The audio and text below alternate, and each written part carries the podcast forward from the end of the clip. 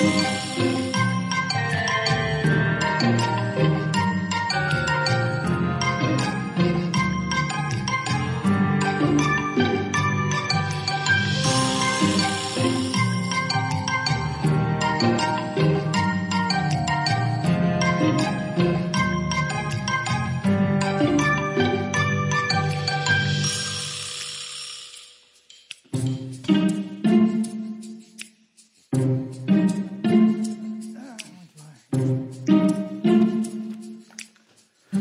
seja bem-vindo ao Novo Normal, com Pedro Pereira, psicólogo, Joel Neto, escritor, e o também escritor Nuno Costa Santos.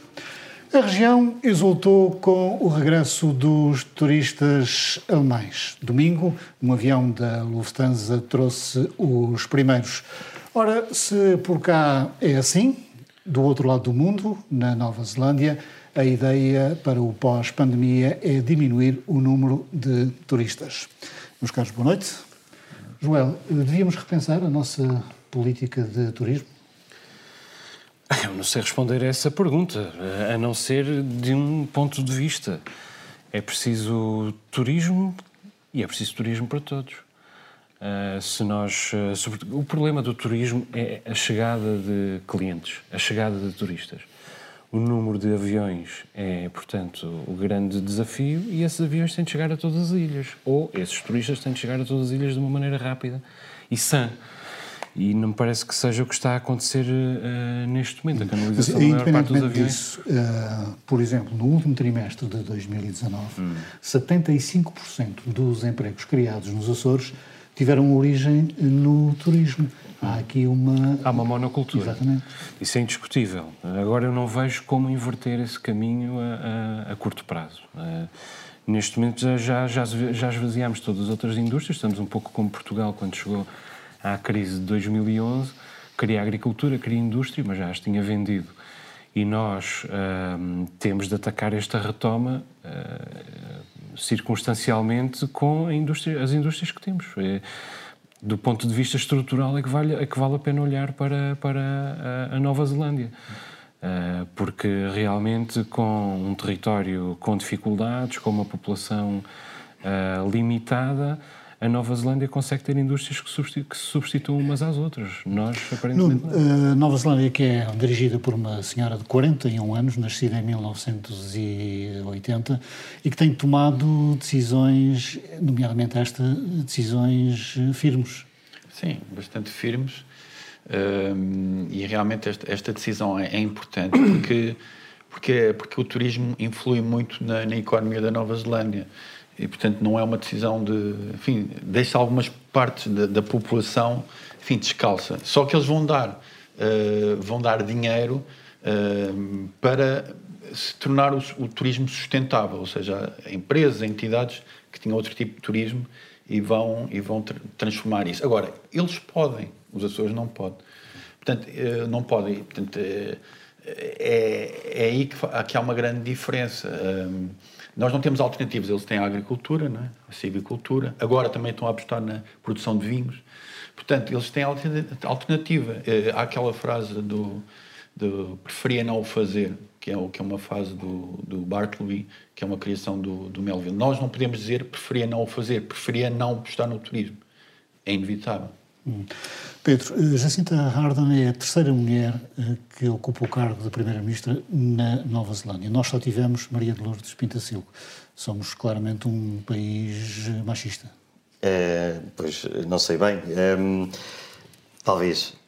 Um, mas em relação ao turismo, eu, eu, eu, eu tenho aqui um dilema. Por isso é que eu, estava aqui a ouvir e estava, a pensar no dilema e continuo então, sem resolver. Explica que pode ser que a gente consiga ajudar. Um, eu, eu, por um lado, gosto muito do turismo de, de massas, não porque usufruem, mas porque o facto de toda a gente poder fazer turismo uh, evita-nos aquelas conversas de, de iluminados de, do fim do século XX que faziam viagens uh, muito uh, inebriantes e muito reveladoras. Uh, e porque já toda a gente consegue viajar. Isso é um ponto positivo.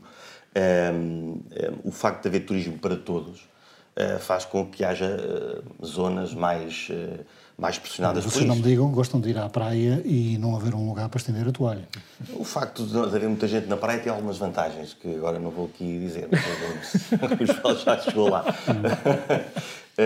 Não é uma coisa que me aflige por aí além. Mas também gosto de praias eh, com pouca gente. Eh, no fundo é uma questão de nos acomodarmos. Mas bom, dizia eu, eh, esta parte do turismo de massas agrada-me por causa disto.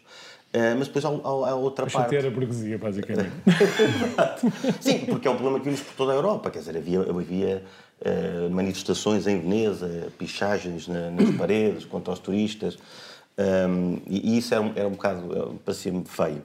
Um, e, e, mas depois há, há outro lado, é que esse turismo traz, às vezes, parece-me, emprego de terceiro mundo.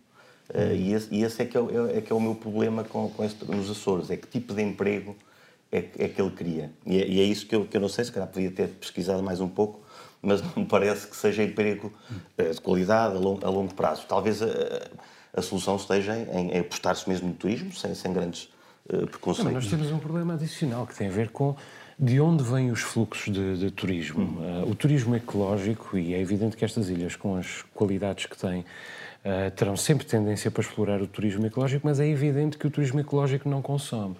Ora, eu estou do lado do Pedro, quanto, quanto mais circulação de pessoas melhor, quanto mais visitas melhor. Eu gosto até um determinado ponto, é evidente.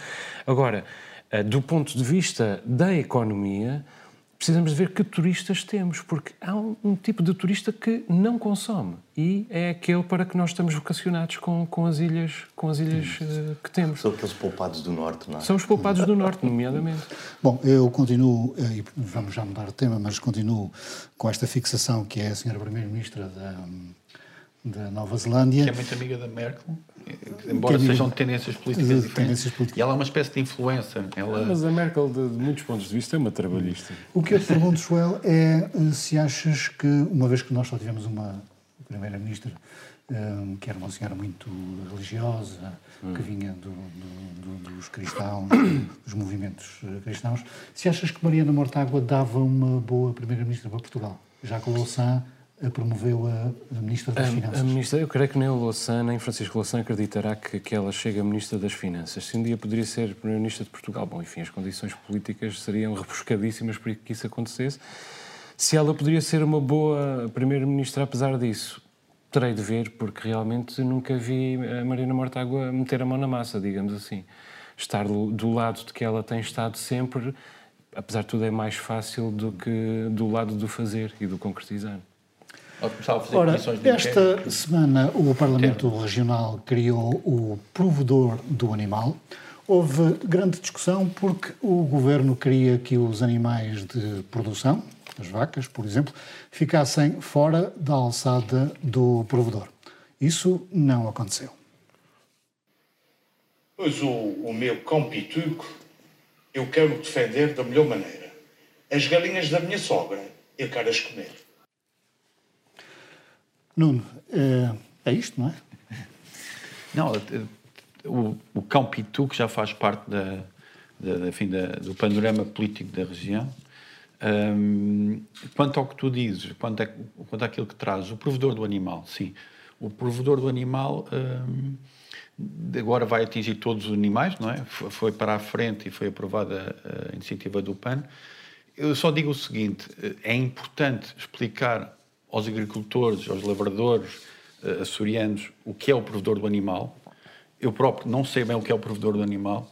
Uh, e, portanto, eu acho que há, tem a ver com, com, com pedagogia, porque não se, uh, vamos começar a fazer figuras de urso perante, quer dizer, uma, uma impossibilidade de comunicação e uma vanguarda que, no fundo, não respeita o, os hábitos e os costumes das pessoas. Claro que isso depende da sensibilidade do próprio provedor. Uh, e, portanto, essa será o ponto, esse será o ponto fundamental aqui. Hum.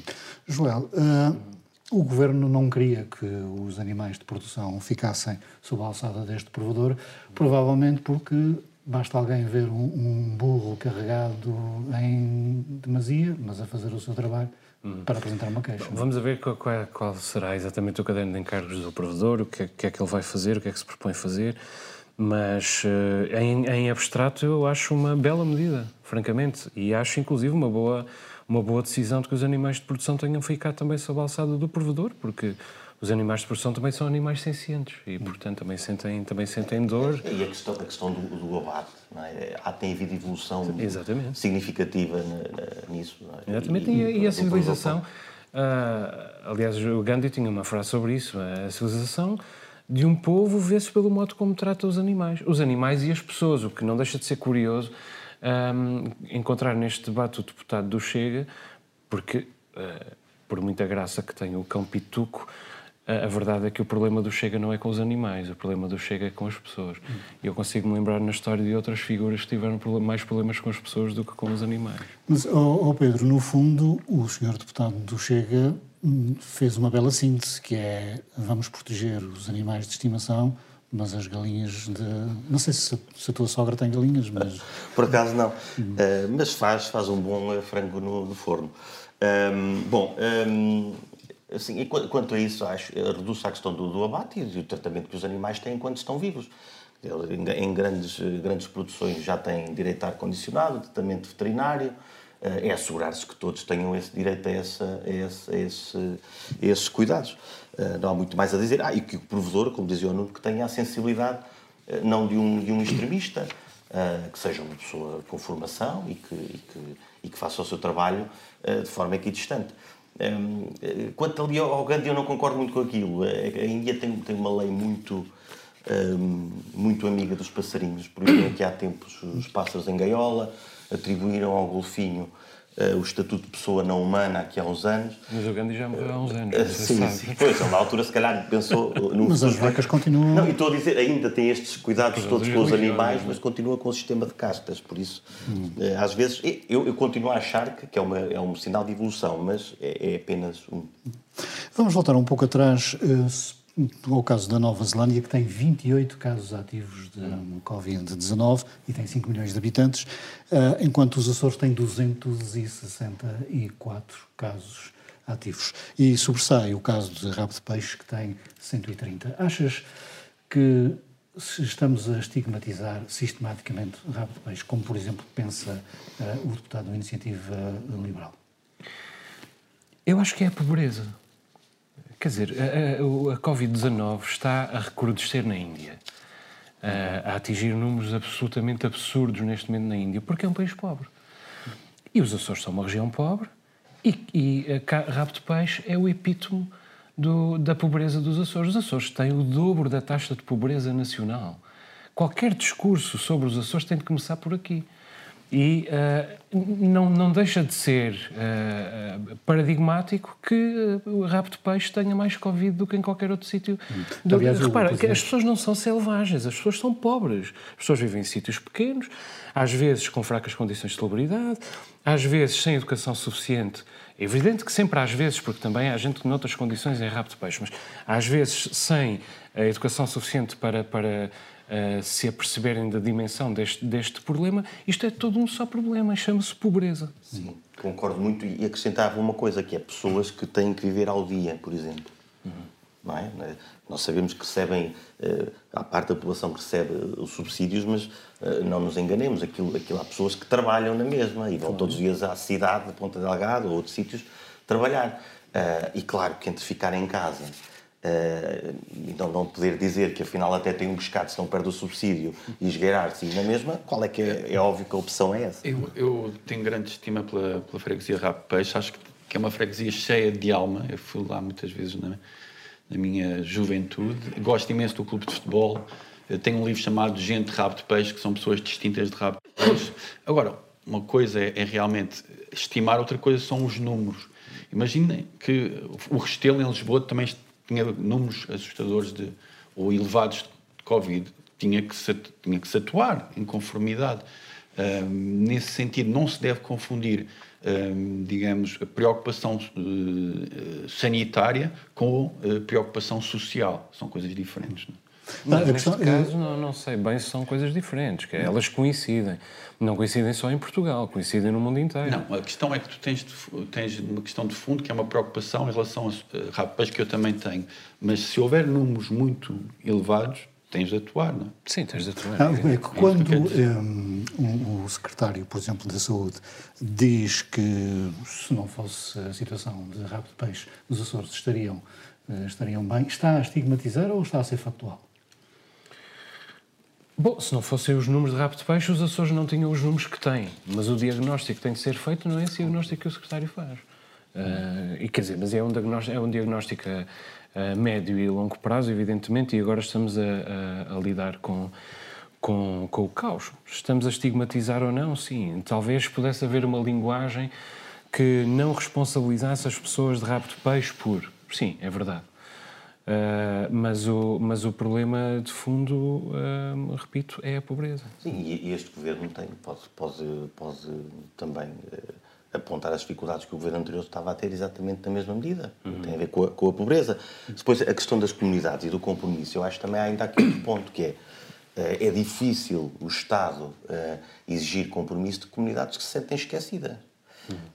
Isso, isso é também uma, é, é, muito importante perceber. As pessoas estão o ano inteiro a sentirem-se assim, mesmo com subsídios, diga-se o que se disser, as pessoas no fim do dia sentem-se que ninguém quer saber delas. Depois pedem-nos um compromisso e esse compromisso eh, não é cumprido.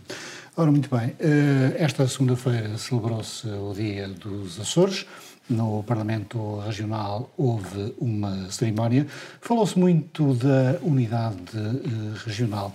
Curiosamente, uh, Joel, na semana anterior, o Parlamento, uh, isto tem a ver com o sistema político, e já vamos uh, à questão daquilo que se disse na Assembleia, uh, na semana anterior, o Parlamento recusou uma petição encabeçada por Mário Fortuna que sugeria duas coisas, pelo menos as duas principais. A redução do número de deputados e a criação de círculos eleitorais por Conselho. Hum. Qual é o teu Quer dizer, isso a redução do número de deputados é uma, é uma demagogia que se recorre sempre. Eu, eu próprio já usei essa demagogia. É fácil, e... não é? É fácil, é uma, é uma não questão. Quer dizer, nós temos 50 deputados. Parece-me um número razoável. O, tra o, trabalho do deputado não se resume aos plenários, é evidente. Existem as comissões, é preciso auscultar as necessidades do povo. Talvez pudessem ser 40, mas quer dizer, o que é que nós ganhávamos com ser 40 e o que é que nós perdíamos? Parece-me ser uma, uma questão menor e, francamente demagógica. E depois a questão dos círculos conselhos, enfim, sobretudo é um diagnóstico, quer dizer, uh, nós, uh, as ilhas não conseguem unir-se umas às outras, é uma coisa evidente. Uh, e agora, os próprios conselhos dentro da mesma ilha também já não conseguem gerar propostas comuns, preocupações comuns e necessidades comuns. Quer dizer, os açorianos estão sempre a dividir-se. E isso é um, um, grave problema que nós, que nós temos pela frente. É um problema que tem de ser enfrentado. E eu, francamente, estou muito satisfeito com o facto desse problema ter sido posto no topo das preocupações por vários de, de, por daqueles que, que intervieram, uh, tanto publicamente como, como através da comunicação social, uh, neste, neste dia da região, porque realmente a unidade dos Açores, o fim do bairrismo, o fim da divisão, é absolutamente urgente. É interessante que as pessoas identificam o bairrismo até as pessoas que o praticam. É, é realmente. Foi tão unânime que até os bairristas nomearam o bairrismo como, como dificuldade.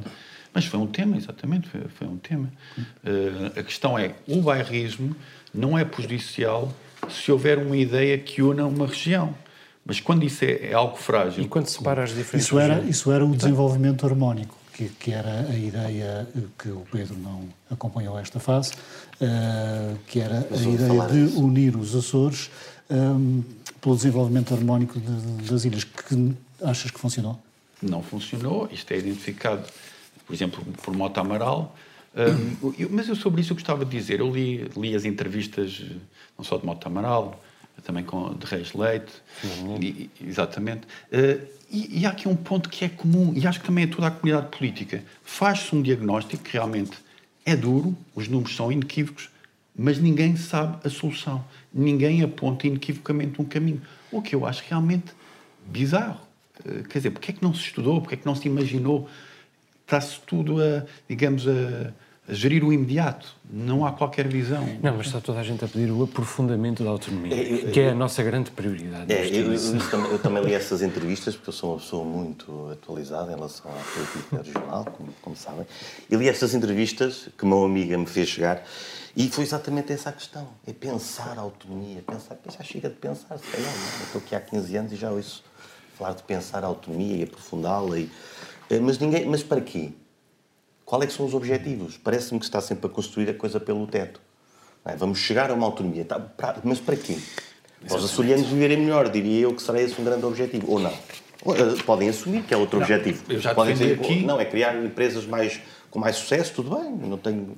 Eu já defendi aqui que o aprofundamento da autonomia, um, um Estado federado nos Açores, pode ser, pode ser uma ruptura, para citar a Reis Leito, que pode levar a, digamos, à capacidade e às competências e, às, e a, digamos, ao âmbito legislativo suficiente para os Açores ir, ir mais longe. Mas Acho que é preciso fazer um um Estado federado nos Açores, estamos a falar de um Estado, Um Estado- federado, Sim. em que os Açores- sim. Bom, enfim, mas nós vamos ter mais desta, nesta questão das entrevistas. Exatamente. Ah, Eh, eu, eh, eu quero dizer coisas sobre isso. é, já que Também estás atualizado. Já que falamos ehm, nos símbolos da unidade regional, eu sei que estás muito satisfeito porque o Santa Clara conseguiu uma ótima classificação e vai à Europa. Se quiseres falar disso, podes, podes falar antes da minha pergunta. Não, eu tenho essa declaração de interesses, não é? eu sou adepto de Santa Clara, justamente.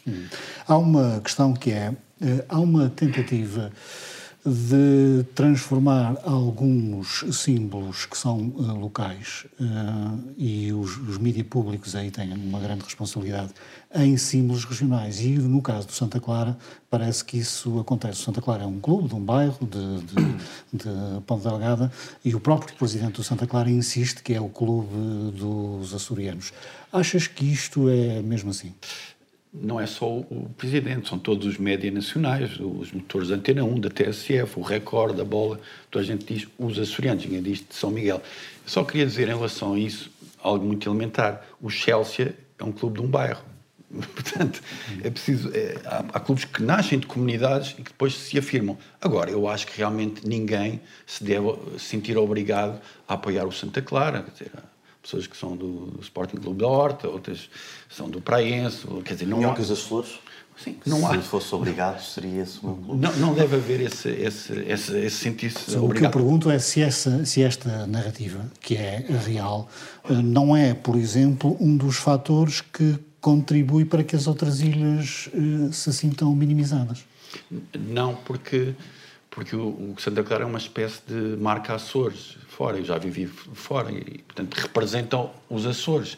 Cá está, não é um clube de São Miguel para um locutor que eu ouvi da Antena 1 que disse os bravos açorianos, os açorianos, os açorianos que nas comunidades nos estão Bravos é bem terceirense, diga-se de passagem. Eh, então, pronto, é já uma coisa. Exatamente, não, mas estou de acordo. eu estou de acordo. Uma rima. Aliás, Não te esqueças que foi um terceirense que inventou a história de vestir de vaca também, portanto, parece, Não, parecem não. bons sinais. Na festa.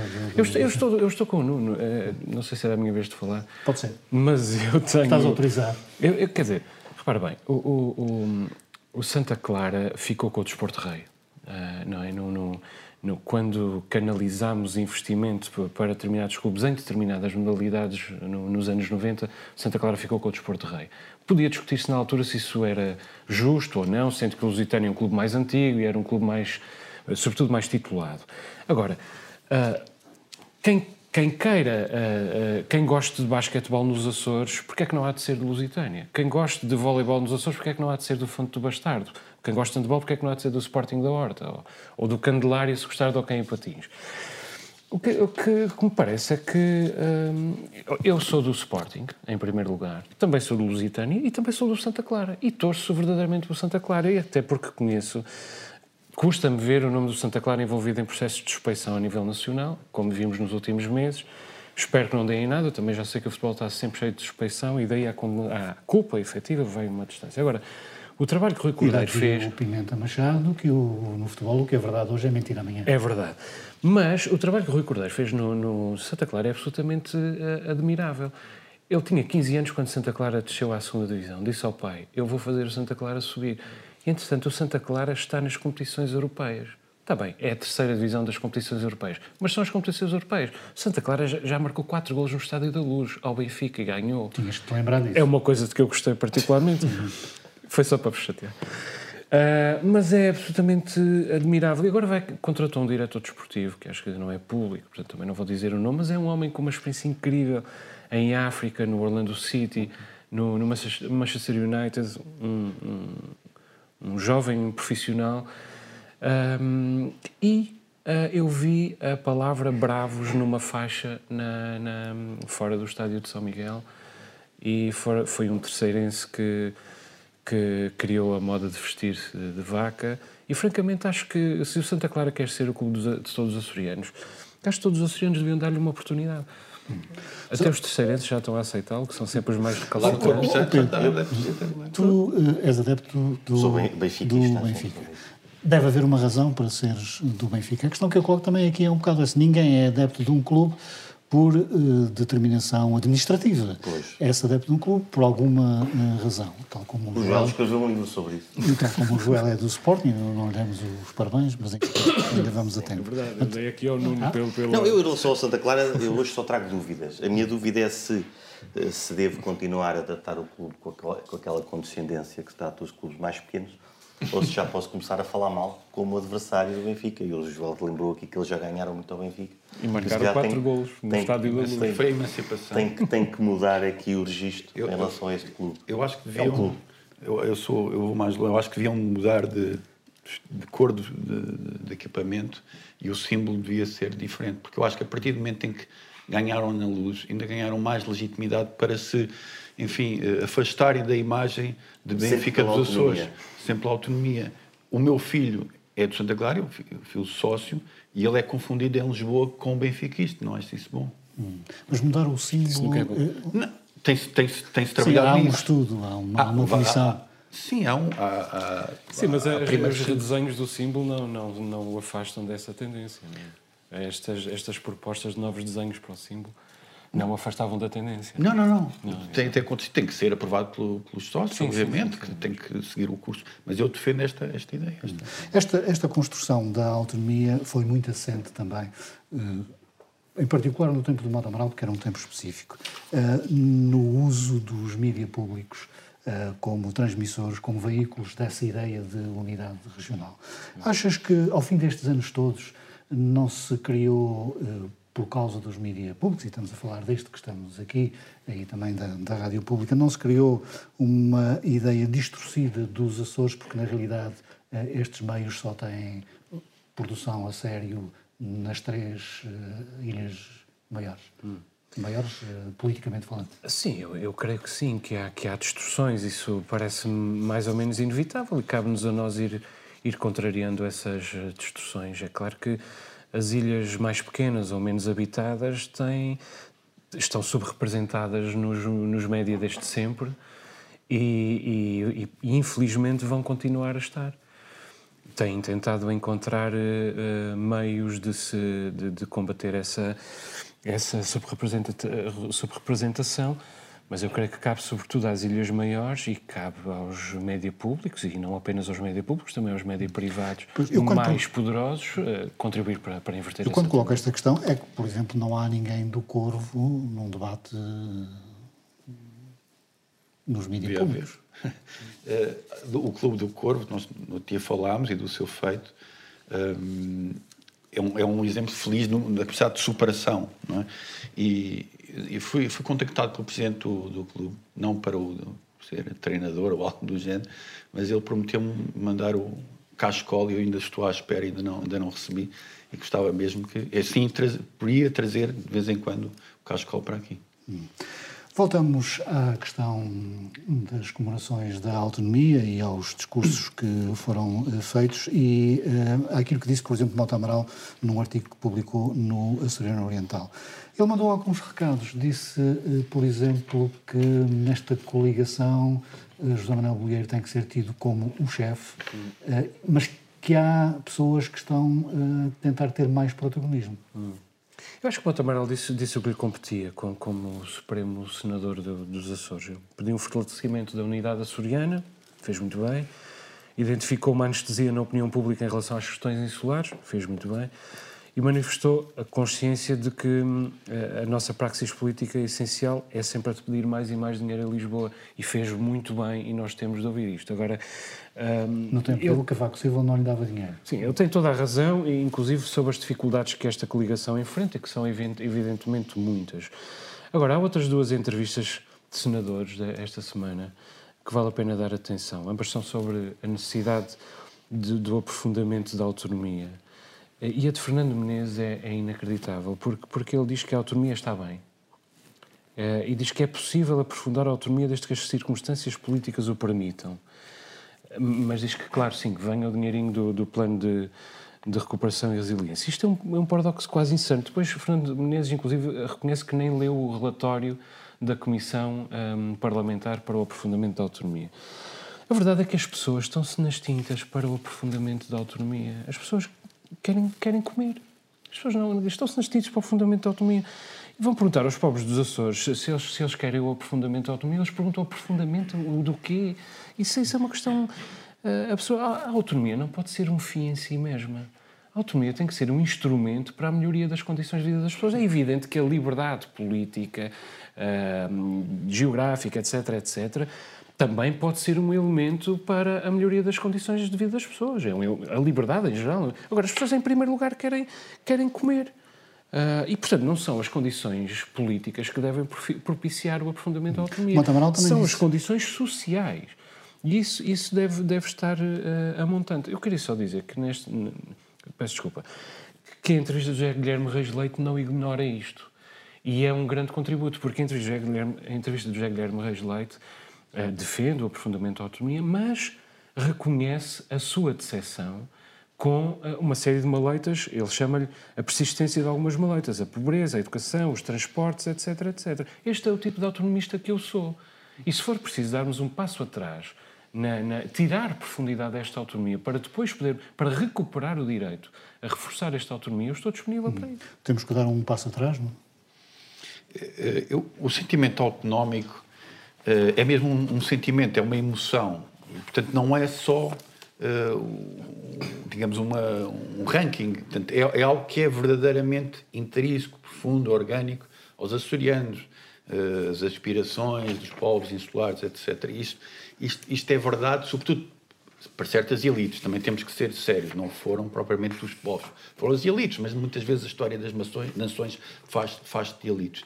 Eh, no ponto 2, já tenho definido aqui, não sou pelo, pelo afrouxamento da autonomia. Eu acho que realmente é uma obsessão, pode ser uma obsessão, eh, mas acho que é pelo aprofundamento que se pode responsabilizar mais. Portanto, é, é a minha tese, é uma tese Curiosamente, Mota Amaral disse também uma coisa uh, que, não, que não deixa de merecer reflexão, que é a autonomia não deve servir apenas para dar mais benesses ao povo. Uh, isto é, deve ser um ideal. Sim, pois eu discordo um pouco. Um, mas é interessante, eu, eu um, há uma semana uh, tinha visto, tinha lido Cavaco Silva falar, falar sobre o Governo da República, agora Mota Amaral sobre este governo. Eu acho que nós devíamos começar a pensar em ter egiptólogos uh, no comentário político para aprofundar as questões que estes senadores uh, trazem. Um, eu, eu, acho que o ideal tem, tem que ir atrás da população mesmo. É, é, muito verdade aquilo que o Nuno dizia. Foram as elites, é? falámos dos reis no outro dia, foram as elites que às vezes encabeçaram movimentos de, de mudança uh, social. Mas estamos agora num mundo de, mais globalizado e onde as pessoas têm mais informação então, e têm mais ao seu alcance uh, a informação e a liberdade de mudarem eh, de sítio, por exemplo, que é um problema também que os Açores têm há algum tempo. E, e, perder tempo, eu acho mesmo que é perder tempo a pensar, só, só a pensar um ideal, sem primeiro construir as bases eh, que deviam ser sempre eh, a melhoria das condições de vida das pessoas, acho que é um erro. Hum. Nos últimos anos, as intervenções dos presidentes do Parlamento nestes dias hum, não têm sido hum, muito uh, afirmativas.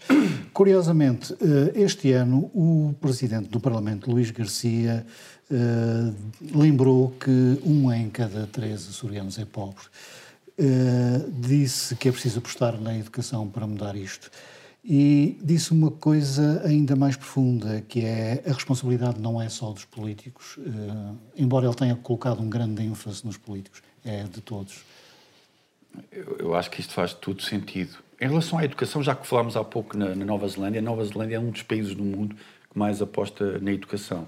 E, de facto, isso fará, fará certamente a diferença. Eu, eu acho que estamos numa, numa fase interessante de discussão, sente-se uma certa movimentação tectónica aqui na, no debate regional, os bairrismos, pensar a autonomia, pessoas que, que questionam a autonomia, acho que, acho que está realmente está vibrante, ao contrário do que diz Mota Amaral eu acho que, sob o ponto de vista enfim, do debate que está a acontecer, mas realmente é preciso apostar em educação. É, e é preciso acabar com o chavão, é preciso apostar em educação. Que é, o, que é, uma, é, é das coisas Desde mais. É preciso apostar. É, é, é, é, é oco. Quando, quando estão a dizer isso, já deviam estar a fazer alguma coisa, a estudar. Eu acho que às vezes falta estudo e buscar modelos que realmente podem, podem se aplicar aqui. Mas não, é preciso apostar em educação. É tão, é tão louco como é preciso ser sustentável. Às vezes não se percebe bem o que é que são esses conceitos. São, são chavões. Mas não é só educação, não é só educação. Dizer, então. Nós temos, repara, eu tenho aqui a lista. Eu acho que o discurso do, do Luís Garcia foi excelente e, sinceramente, acho que a generalidade das intervenções este ano foram, foi excelente. Os Açores lideram regular, regularmente ou, ou, ou em permanência as, as taxas nacionais de. Dá-me um segundo.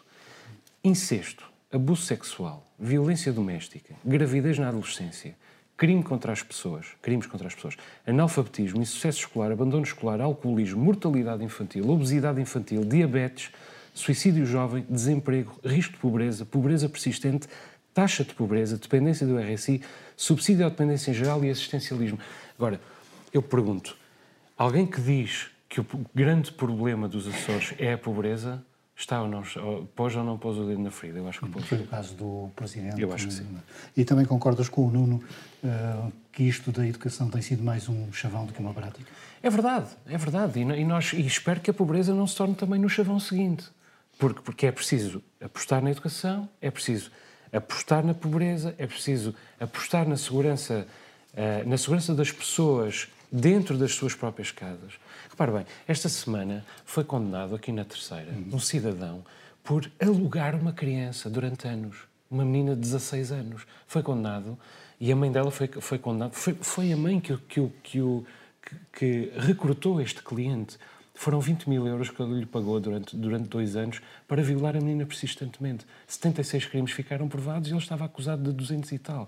Quer dizer, e que nós, quando falamos nestes rankings, falamos em, em números e parece que é tudo abstrato, mas cada pobre tem um rosto, cada, cada criança violada tem um nome, cada, cada mulher agredida tem um rosto e um nome. E nós temos de, de, perceber que quando se diz um terço das pessoas nos Açores são pobres, há pessoas lá em casa que dizem, pois sou eu. Não, não. Um terço das pessoas são muito pobres. Nós todos somos mais ou menos pobres. Não, um terço das pessoas são muito pobres. E isto é que é profundamente grave nos Açores. Mas uma forma de, combater isso é falando do, dos casos, falando da situação na literatura, no jornalismo, na comunidade, fora das associações. Portanto, isto, isto tem que se tornar um tema. Tem que se tornar um tema. Não pode ser só uma notícia enfim, num jornal que costuma, costuma aparecer, mas parece que é o... Tem que haver é, um debate. É, exato, é algo do qual nós não fazemos parte. Nós fazemos parte disto. E, é preciso... há, há, mecanismos que, que, que, têm que ser eh, agilizados. É? Nas, eh, nas associações falavam, centros de saúde, escolas, eh, nos sítios pequenos, nota-se que às vezes há muito pejo em invadir a, a, privacidade do outro e toda a gente sabe o que é que se passa, mas ninguém dá o primeiro passo de fazer alguma coisa. É verdade. Isto é uma questão cultural que tem que, tem que, tem que mudar também. Uh, e nós sabemos, uh, falaste do álcool, a questão do álcool, então, a, a questão cultural, quem é que se atreve, quem é que é o polícia que se atreve a multar um, um, um miúdo de 16 anos esteja a beber cerveja no quinto hum. Já que, já que falamos de educação, saiu o ranking das escolas. Uh, a escola dos Açores mais bem classificada é o Colégio do Castanheiro, é uma escola uh, privada para ti. E uh, mesmo assim está na posição 137. E a escola pública mais bem classificada é a Tomás de Borba, que está na posição 190. O que é que faz com que não estejamos nas posições cimeiras. Independentemente de ver quem acha que este ranking tem as suas. Não, este, este ranking é um bom ranking, é uma, forma, é uma forma de avaliar as coisas e de tirar algumas conclusões. Ele tem evoluído muito uh, desde, desde, que, desde que se iniciou uh, e tem alguns dados bastante interessantes. Uh, mas em relação à, à Escola Tomás de Borba, um, é importante porque é, é, é, a pública mais, mais bem classificada e eu devo dizer que tinha muitas dúvidas em relação a estes mega agrupamentos, ou acho que chamam assim, porque eu achava que não seria um bom caminho para. Que aliás já estão em desuso, não é? Eh, sim, mais ou menos. Agora é estas estão feitas, não é? Exato, mas eu, eu por outro lado, e, e outras pessoas uh, também conversavam comigo e que, que, percebem mais do assunto do que eu, disto das escolas, E, e, de facto o resultado está nisto. É uma, é uma boa escola. Dentro dos Açores, os resultados são, uh, são bons. E, e, e aqui o que me parece é que às vezes não é uma questão tanto de estrutura, é uma questão de haver condições. A, Escola Tomás Borba tem, tem, tem o conservatório, tem, tem uma série de condições que permitem alargar o tal investimento na, na educação, não é só da boca para fora.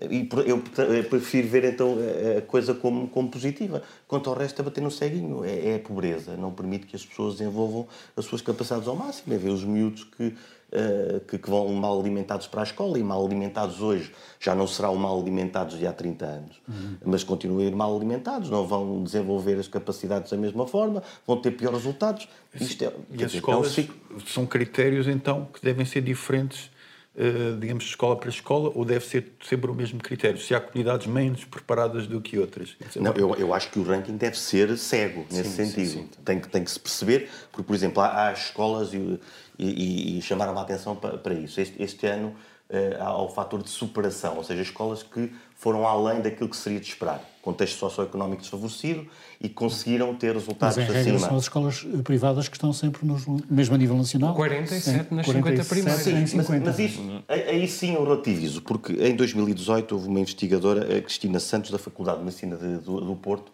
que faz também um estudo depois de, daqueles que, dos alunos que entram na faculdade pelo ensino privado e pelo ensino um, público. E, e, percebe que uh, quem tem melhor desempenho nos primeiros cinco anos são, são os alunos do ensino público. Uh, no sexto ano, os, os, do ensino privado conseguem inverter um bocadinho uh, essa, essa, tendência. O que é que podemos concluir daqui?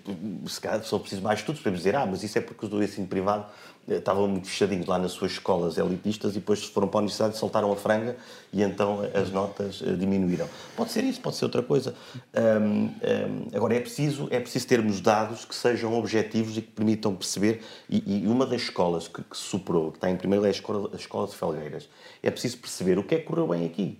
O que é que faz com que esta escola, depois também é ao contrário, há, no ranking estão cinco escolas que se superam e depois estão as cinco, todas ali da região de, de, Lisboa, eh, que deviam estar mais acima do que aquilo que estão. Mas é, é, importante perceber estes casos positivos, o que é que aconteceu, quais é que são as estratégias que eles adotam e depois uh, disseminar essa, essas boas práticas. Joel, uma síntese deste debate sobre o ranking das escolas para passarmos ao tema do enfermeiro de família. Não, eu subscrevo o que, que, que, eles disseram, o que o Nuno e o, e o Pedro disseram.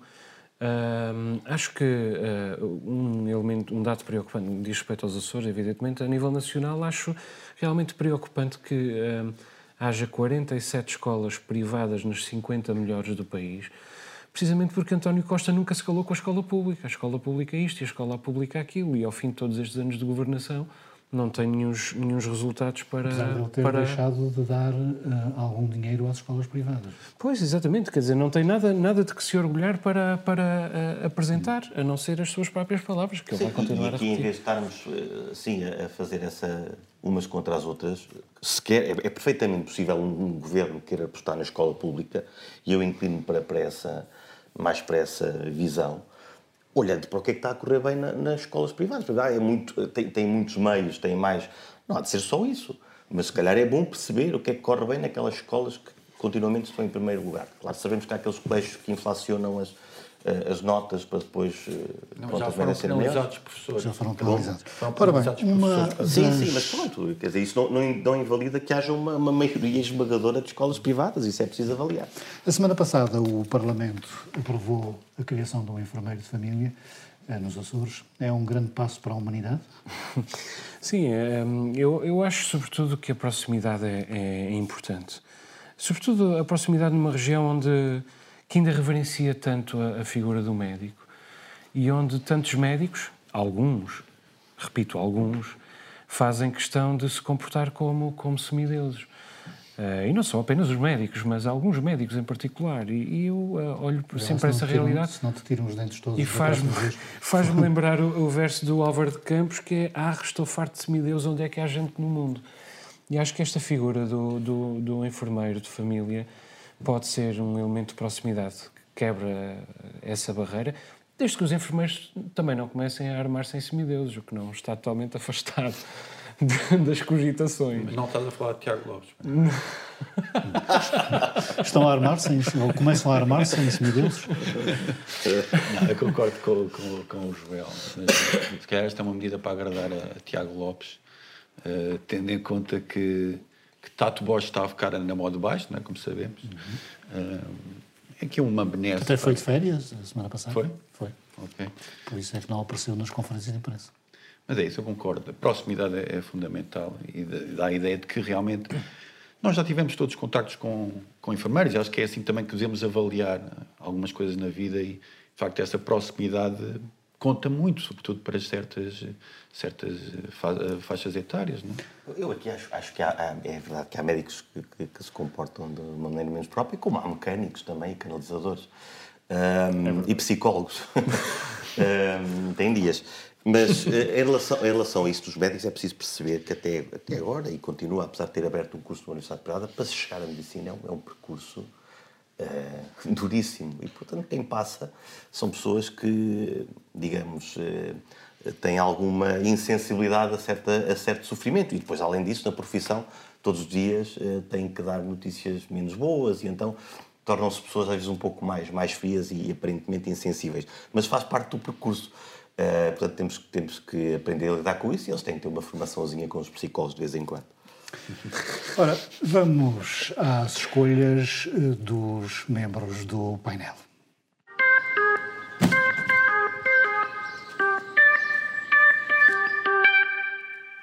Nuno, eh, a tua escolha é uma série de livros de Karl Knausgaard chamada A Minha Luta. Primeiro, quem é o senhor? O senhor é um escritor norueguês que, que escreveu uma, digamos, uma série de, de livros muito arriscados sobre a família, sobre a família dele. E, e este último livro que, que eu estou a acabar, que saiu, que saiu há meses, fala justamente dos riscos que ele, que ele correu ao falar diretamente do seu pai e de outros elementos da família, nomeando essas pessoas com uma grande coragem, mas também com, com um grande risco. Ele tem um, um, um, ponto que eu acho interessante. Ele é, ele é ao mesmo tempo entediante, porque ele descreve ao pormenor as situações da vida, mas é fascinante e hipnótico. Portanto, é uma combinação. Exatamente. E, mas é, o Pedro foi muito mais terreno e escolheu a Ilha do Pico.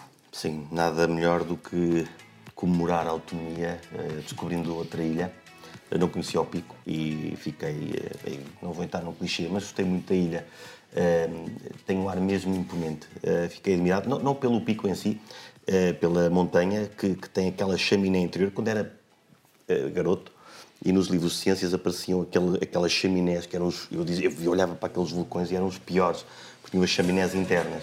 E foi, foi, foi muito bonito ver, ver aquela chaminé interna de um vulcão tipo estromboliano, penso eu, corrijam depois, uh, mas dá, dá aquela. São, são, explosões muito agressivas e por isso é que se forma aquela chaminé uh, interior. Gostei mas mesmo não, de ver não aquilo. subiste à montanha? Não, não subi, ainda não. Talvez mais tarde. Nem comeste um caldo de peixe? Uh, não consegui. Não nem bebeste um verdadeiro. Vi, vi. Mas um hambúrguer. Agora ia-te apanhar. Vi, vi. Foi um verdadeiro. Senão eu ia-te perguntar o que é que lá tinhas ido fazer. fui ver e gostei muito da floresta de Lauri Silva. É muito mais presente do que aqui na terceira, que é a ilha que conheço melhor. Uh, gostei muito dos parques, tem parques mesmo, mesmo bonitos e a forma como está tudo cuidado. Uh, acho que foi este. Uh, é, é, é, realmente enternecedor aquela. Joel, tu escolheste um livro de João de Melo que tem a ver com um período conturbado da história recente. Sim, que acaba de ganhar o, o Prémio de Literatura DST. Ele acho que já ganhou mais um, um prémio que ainda não foi anunciado, por isso eu não posso dizer, mas, mas tu estás livro de vozes, dizer, ao contrário de Marcos Mendes, que, que as diz pois. todas, livro, de, livro de vozes e sombras do, do João de Melo, um romance extraordinário de um, de um autor incrível, um grande autor português, de língua portuguesa, e que nós temos a sorte de, de ter nascido nos Açores, e que nos traz uma narrativa repartida entre Lisboa, Açores e África, que que recupera a memória da Flá. Isto é de um, de um grupo de, de, senhores feudais que, que usam o argumento da, do combate ao marxismo para a coberto da suposta libertação das ilhas conservarem os seus privilégios. Vale a pena uh, dizer que quem vive nas ilhas mais pequenas, eh, onde não há livrarias, porque infelizmente há livrarias em muito poucas ilhas, já pode comprar, uh, vai muito em breve poder comprar os livros online e as roupas porque graças ao deputados, aos deputados da Madeira, uh, Lara Martinho dos Açores também, também pugnou por esta, por esta luta, acabou o geoblocking, ou seja, uh, o, o, comércio online vai voltar aos Açores um, com, de, de modo livre e, portanto, podemos comprar roupas Aquela e podemos comprar livros. que não enviam para os Açores já não Acabou-se. E discos portanto, também. E discos também. E, portanto, pode-se comprar roupas, livros e discos e eu vou comprar todos porque aqui, infelizmente, temos dificuldade em comprar qualquer uma dessas coisas. No plano internacional, tivemos um acontecimento bizarro um, este fim de semana que foi o Sr. Lukashenko, que é um ditador uh, ali de leste, resolveu desviar um avião da Ryanair porque lá dentro ia um inimigo dele que era um jovem jornalista de 26 anos chamado Roman Protasevich, se é que é assim. É, Isto é refinado. É refinado, é, é, é faz lembrar o Gaddafi, não é? Também, ele também tinha assim umas, uns vibes um bocado um, megalómanos. Um, e ele fez isto. Lukashenko é, uma pena, porque ele é, é uma história de um, de um de um, de um que, tinha, que nasceu para, para, ser um vencido da vida, mas não, ele foi, foi subindo dentro do, do, exército soviético uh, conseguiu ter algum, algum destaque. e é amigo era... de Putin, que é um... Sim, sim é amicíssimo. o que é interessante, é? Porque a Bielorrússia, o que ele consegue, é, é com, com, a queda do muro, consegue estancar uh, aquele capitalismo selvagem, já falámos aqui, que, que, que destruiu o tecido social soviético, consegue estancar isso na Bielorrússia, mas depois não se fica por aí, como, como todos os ditadores, não é? Que há ali um, quer dizer, tirando, tirando o Hitler talvez, mas há, há, ali alguns que parece que têm um ano ou dois em, em que endireitam as coisas e depois deixam-se levar. E ele agora já lá está, já não sei, pai, há 30 anos. Ele também já não sabe. Ele também já não se lembra, exato. Um, mas em Portugal temos uma associação, que é a Associação Prado de Mova, uh, e, que, e que representa os bielorrussos em Portugal e que, que tem organizado manifestações contra, contra o governo bielorrusso. Uh, realmente aquilo é um, é, um, é um regime ditatorial. E, aliás, há uma entrevista dele do, do, do jornalista que vi hoje, vi hoje à tarde a assumir, não é? Muito uh, compungido que tinha sido ele organizar os, os motins. Uh, claramente, ele, alguém disse: ou fazes isto, ou se calhar não voltas a viajar na tua vida. O jovem. Não, há alguma possibilidade de um ditadorzinho desviar um avião por tua causa? este foi um sequestro low cost, né? que é uma nova que é uma nova. Uh... Quer dizer, foi, com dois caças. Foi com dois caças. Ah, foi, afinal, não é tão louco. uh, isto é óbvio. Ele, ele, os, portanto, as autoridades diziam que alegavam que ele tinha uma bomba a bordo. Uh, faz, não havia essa bomba, faz lembrar um pouco o, aquela pessoa, aquele homem, aquele o homem que ganhou do grupo que ganhou a Eurovisão, que afinal também não tinha snifado, não é? um, com um tema, aliás, bastante, bastante simpático. Não havia bomba e ele foi obrigado a fazer aqueles vídeos, como outros que nós vamos falar a seguir, que não, não na Bielorrússia, mas, mas na China. Hum. Joel, é precisamente sobre os uigures. Ah, eu não posso falar sobre tu, o Portasevich? Falas dois em um, okay. estamos quase a acabar. um, mas lanço já a questão dos uigures, que é um povo que vive na China, oprimido, em campos de concentração. Sim. Bom, primeiro os, o, o Protasevich. Eu acho que é, é, é, inacreditável, evidentemente, desviar um avião, sequestrar de centenas de pessoas, raptar um adversário político, mas o Protasevich não é um jornalista. Eu ouço jornalista da oposição. O que é isto, jornalista da oposição? Isso é uma contradição de termos. Se ele é da oposição, não é jornalista. Não. Pode ter um blog e um canal de YouTube, mas ele é um político e um opositor. É evidentemente, evidentemente que a perseguição política é tão condenável como a perseguição de jornalistas. Foi? um aplauso para os boicotes uh, internacionais. E os boicotes internacionais deviam chegar a Moscou, sem o qual Lukashenko não fazia aquilo, aquilo que faz. Em relação aos uigures, eu acho que vale a pena que, que o Ocidente desperte para, para uh, os uigures. A China há cinco anos que está a concentrar uigures e, aliás, outras, outras eh, minorias, nomeadamente muçulmanas, uh, em campos de concentração que uh, e depois usar as pessoas para a, produção uh, industrial, nomeadamente para, para um, painéis solares. As mulheres são violadas, os homens são, são torturados. Vamos com cinco anos disto, um milhão de pessoas em campos de concentração. E vale a pena desmascarar a China, até porque ainda há seis meses havia 450 açorianos e respectivas famílias suspirando pela chegada dos chineses para salvarem a base das lares. Este é o tipo de regime para quem iriam trabalhar. Pedro. Havia 12, 12, empresas do Japão que tiveram que, que, assumir as suas responsabilidades perante o Ocidente porque estavam a utilizar a mão de obra escrava do, do, dos uigures para, para produzir uh, para, as suas, para as suas fábricas. Uh, este, este, este, este, eu acho que este, este, este estamos a viver vai ser daqui a alguns anos, eu digo 80 porque é, é o que nos separa de outros eventos realmente traumáticos também, que as pessoas vão olhar para isto e, e, e perguntar o que é, que é, que se fez. É, porque estamos a ver, também, há muitas preocupações, há, há, causas novas todos os dias, há comissõezinhas todos os dias, mas em relação aos uigures não, não, não se vê uh, comoção por aí além. Uh, depois é, é, interessante, a UE, uh, só em março de 2021, a União Europeia, só em março de 2001 é que aceitou algumas, impor algumas sanções à China e o Donald Trump já o tinha feito em junho de 2020. Ora, quando nós temos um tipo que tem uma atitude mais moral do que a União Europeia, e esse tipo é o Donald Trump, se calhar a Europa tem que eh, ponderar melhor aquilo que anda aqui o, a fazer. O Trump tivesse uma fixação pela China, não é? Eu sou os uigures e a China só tenho a dizer o seguinte, é preciso apostar na educação. Muito bem. E com esta censura à China, chegamos ao fim deste novo normal. Voltamos daqui a uma semana com um olhar descomprometido entre os Açores e o resto do mundo. Boa noite.